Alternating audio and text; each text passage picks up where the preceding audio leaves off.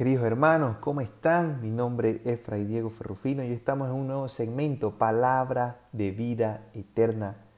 Querido hermano, el Señor está buscando y se está dando los modos constantemente de que tú puedas ser iluminado por la palabra de Dios y puedas seguirle como corresponde.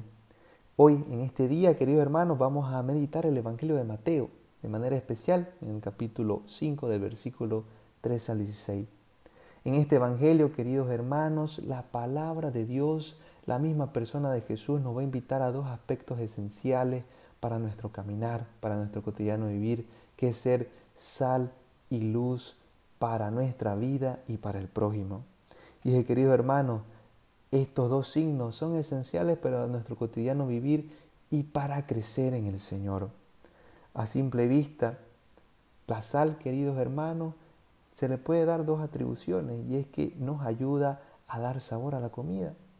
Y como segunda atribución es que éste ayuda a que los alimentos no se corrompan.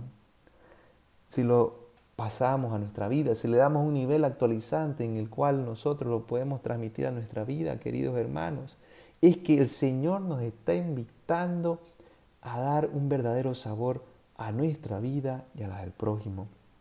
Y al mismo tiempo evitar toda corrupción, todo alejamiento, toda ruptura de Él.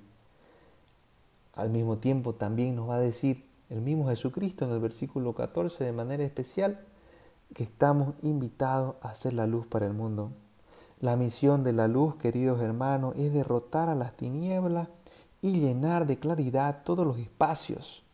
El primer iluminador de nuestra vida y del mundo entero es la persona de Jesús.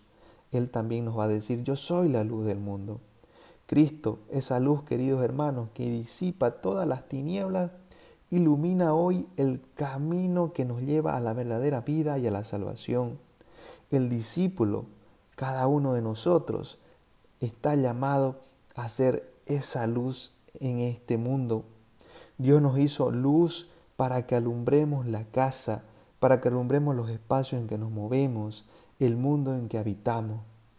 Querido hermano, está prohibido esconderse de esta luz. Más bien estamos llamados a salir hacia adelante.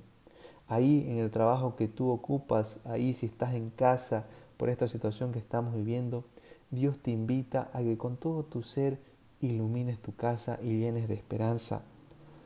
Cada vez más la palabra de Dios y la sociedad en que vivimos, querido hermano, nos está invitando a dar luz y testimonio de la palabra de Dios. Para eso estamos invitados a alimentarnos de ella y a fortalecernos y a profundizarla. En este día Dios quiere eso, querido hermano, que tú seas luz y sal para tus hermanos. Si tú estás pasando momentos de dificultad, querido hermano, este es el momento en que tú puedes iluminar y dar esperanza a pesar de tu enfermedad. Si tú tienes un familiar que está pasando momentos de dificultad, estás llamado a ser sal y luz para esta persona.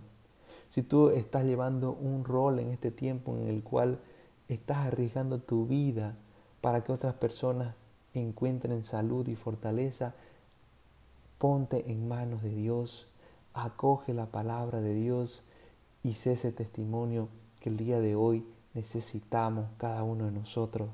No tengas miedo, querido hermano, no tengas miedo de anunciar la buena noticia de Dios, porque anunciar la buena noticia de Dios no solo de palabra, sino también de testimonio, que nuestra vida ilumine constantemente a Jesucristo, para que así las otras personas también les puedan conocer.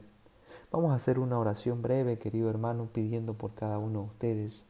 Señor Padre de Misericordia, te pedimos que ilumines nuestra mente, nuestro corazón, que podamos ser el día de hoy sal y luz para el mundo. Que ahí, en lo poco o mucho que hagamos, Señor, podamos reflejar tu rostro, tu misericordia y el verdadero camino de la vida eterna, de la salvación. Y a ti, Madre querida, te pedimos siempre tu intercesión para que podamos contemplar a tu Hijo y ser esos verdaderos discípulos que el Señor te bendiga y te fortalezca siempre, querido hermano. Nos vemos hasta la próxima.